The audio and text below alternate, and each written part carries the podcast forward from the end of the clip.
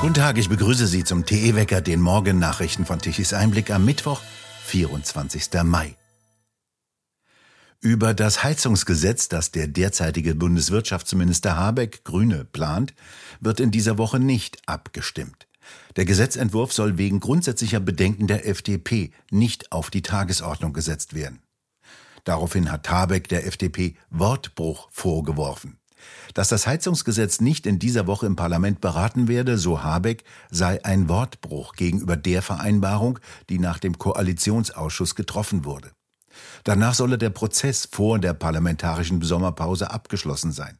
Das werde jetzt mit der Verschiebung nicht mehr möglich sein. Habeck will neue Öl- und Gasheizungen ab 2024 verbieten. Jede neu eingebaute Heizung soll zu 65 Prozent mit sogenannten erneuerbaren Energien betrieben werden. Stattdessen sollen alle Wärmepumpen einbauen. Das ist in den meisten Fällen mit hohen Zusatzkosten verbunden, zum Beispiel für Dämmung und neue Heizkörper. FDP-Vize Wolfgang Kubicki riet Habeck, seine Wortwahl zu mäßigen. Kubicki gegenüber Bild, wenn er glaube, einen Blankoscheck bei der Formulierung seiner Gesetzesvorlagen zu haben, dann liege er falsch. Die Grundlage, die sein Ministerium geschaffen habe, sei keine, mit der eine sachgerechte und zielgerichtete Diskussion über die Wärmewende möglich sei und die erheblich von dem abweiche, was die Koalitionspartner vorher vereinbart hätten. Die FDP will eine komplette Überarbeitung des Heizgesetzes, denn die Gesamtkosten könnten fast 20 Mal höher sein, als Habeck offiziell ausweist. Der FDP-Energieexperte Michael Kruse kommt in seinen Berechnungen auf Gesamtkosten von mindestens 2,5 Billionen Euro.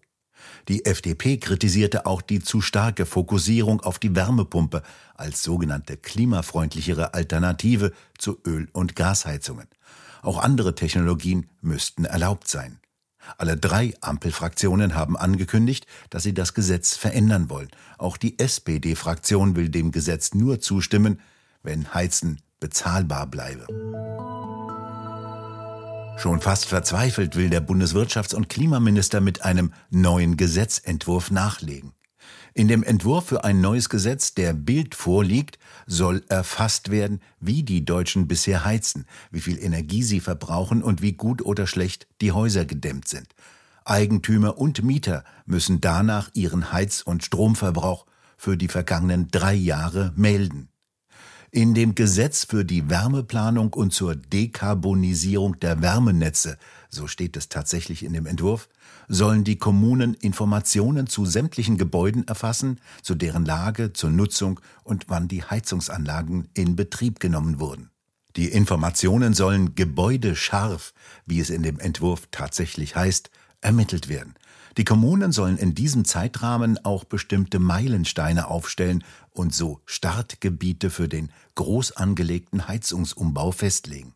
Ebenso steht in dem Entwurf drin, dass planungsverantwortliche Stellen gebäudescharfe jährliche Endenergieverbräuche leitungsgebundener Energieträger der letzten drei Jahre in Kilowattstunden pro Jahr erfassen sollen.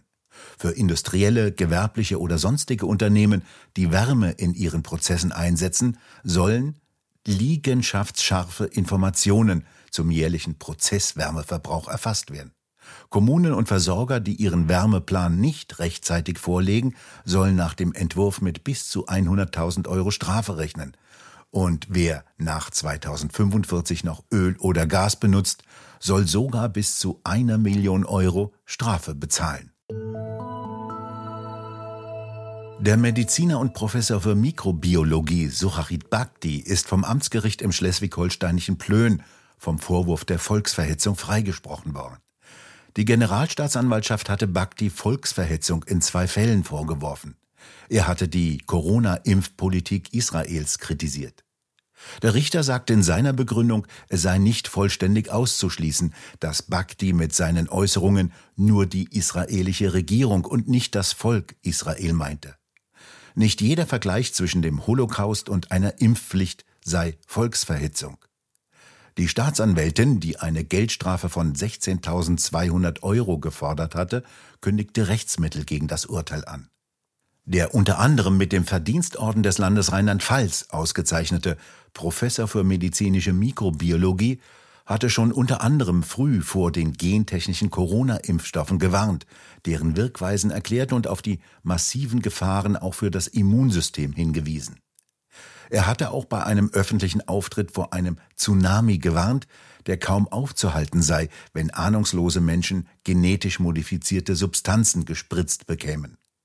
Bhakti, der mit dem Fahrrad zu dem Prozess in Plön geradelt kam, hatte laut Anklage bei einer Rede im September 2021 in Kiel die Zulassung von Covid-Impfstoffen in Verbindung mit einem Endziel gebracht und von einem zweiten Holocaust gesprochen. Die Generalstaatsanwaltschaft sah dadurch das Schicksal von Jüdinnen und Juden unter der NS-Herrschaft verharmlost. Auch in diesem Punkt wurde Bhakti freigesprochen. Der Vergleich zwischen dem Holocaust und einer Impfpflicht sei nicht akzeptabel, aber nicht jeder Vergleich sei Volksverhetzung, heißt es in der Begründung des Urteils. Rund 300 Anhänger Bhaktis hatten sich mit Transparenten vor dem Gerichtsgebäude versammelt. Sie applaudierten dem Angeklagten und forderten seinen Freispruch. Ursprünglich hatte es die Staatsanwaltschaft Kiel abgelehnt, Bhakti wegen Volksverhetzung anzuklagen. Doch dann zog die Generalstaatsanwaltschaft den Fall an sich und erhob selbst Anklage. In Berlin dürfen auf der Friedrichstraße ab Juli wieder Autos fahren. Ein Teil der Friedrichstraße war seit Ende Januar gesperrt. Die Verkehrsverwaltung hebt diese Entscheidung der Grünen wieder auf, wie sie am Dienstag mitteilte. Ein Ergebnis der neuen CDU geführten Stadtregierung Berlins, nachdem grüne Verkehrspolitik die Stadt umbauen wollte und Straßen sperrte. Anleger hatten gegen die 500 Meter lange Fußgängerzone Einsprüche eingelegt. Im Herbst soll eine Diskussion für ein städtebauliches und verkehrliches Gesamtkonzept für die historische Mitte Berlins beginnen, wie es heißt. In Leipzig soll heute der sogenannte Weltgipfel der Verkehrsminister beginnen. Rund 50 Minister mit Verantwortung für den Verkehr aus aller Welt sowie Delegierte aus rund 80 Ländern werden zu dem Kongress erwartet, der in der Messe Leipzig stattfindet. Dies ist das weltweit größte Treffen von Verkehrspolitikern und wird seit 2008 vom Internationalen Transportforum in Leipzig organisiert. Themen sind unter anderem Terrorismus, Cybersicherheit, Blockchain-Anwendungen im Verkehr, Klimaschutz sowie die Frage, wie Lieferketten widerstandsfähiger gegen Störungen gemacht werden können. In München haben Grüne im Rathaus gegenüber Medien erklärt, dass die nächste Stufe der Dieselfahrverbote in der Stadt nicht notwendig werden könnten. Seit Monaten gehen der Automobilclub Mobil in Deutschland und der CSU-Landtagsabgeordnete Robert Brannekemper gegen das von der grün-roten Mehrheit im Stadtrat beschlossene Dieselfahrverbot vor. Zusammen mit anderen Klägern wurde Klage beim Verwaltungsgericht eingereicht. Das Zurückrudern der Grünen beim Dieselfahrverbot sei nichts anderes als ein Eingeständnis, so Brannekemper in einer Erklärung, dass man offensichtlich von Anfang an falsch lag. Die Messwerte verbesserten sich seit Jahren kontinuierlich, das sei keine Neuigkeit. Nun wollten die Grünen auch mal versuchen, die offensichtlich total unverhältnismäßige Regelung schnell abzuräumen, um den politischen Schaden vor der Landtagswahl abzuwenden.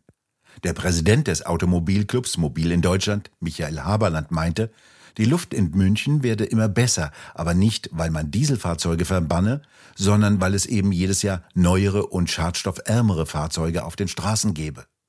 Dieses zonale Dieselfahrverbot für Euro 4 Fahrzeuge hätte es nie gebraucht. Es sei völlig unnötig, in München 70.000 Autofahrer zu verunsichern.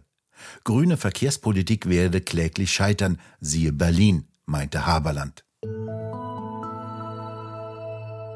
Das Europäische Parlament hat eine geplante Abstimmung über neue EU-Ziele für sogenannte erneuerbare Energien verschoben. Frankreich und andere Länder hatten in der vergangenen Woche Einspruch gegen das Gesetz erhoben.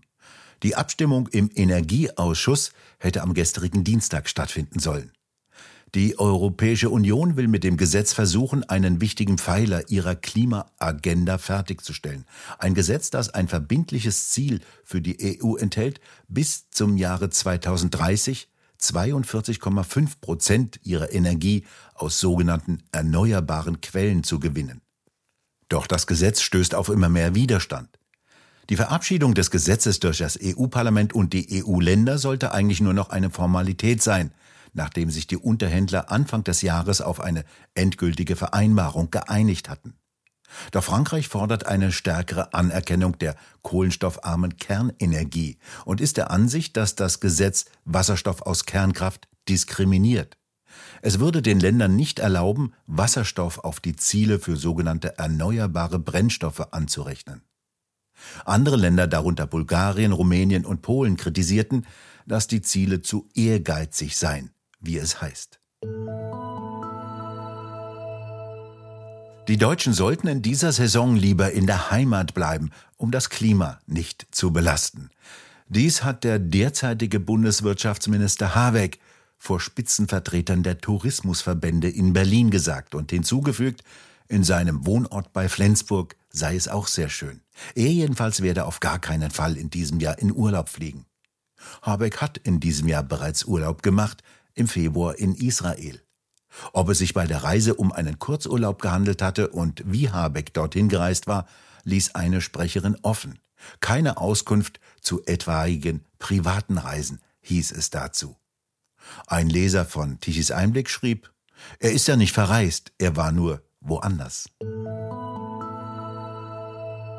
Langsam setzt sich nach den vergangenen Tagen mit heftigen Regenfällen Hochdruckeinfluss durch. Doch heute bleibt es noch einmal in weiten Teilen bedeckt und kühl. Verantwortlich dafür ist ein kleines Höhentief, das uns in der Höhe von Norden überquert und noch einmal kalte Luft polaren Ursprungs mitbringt.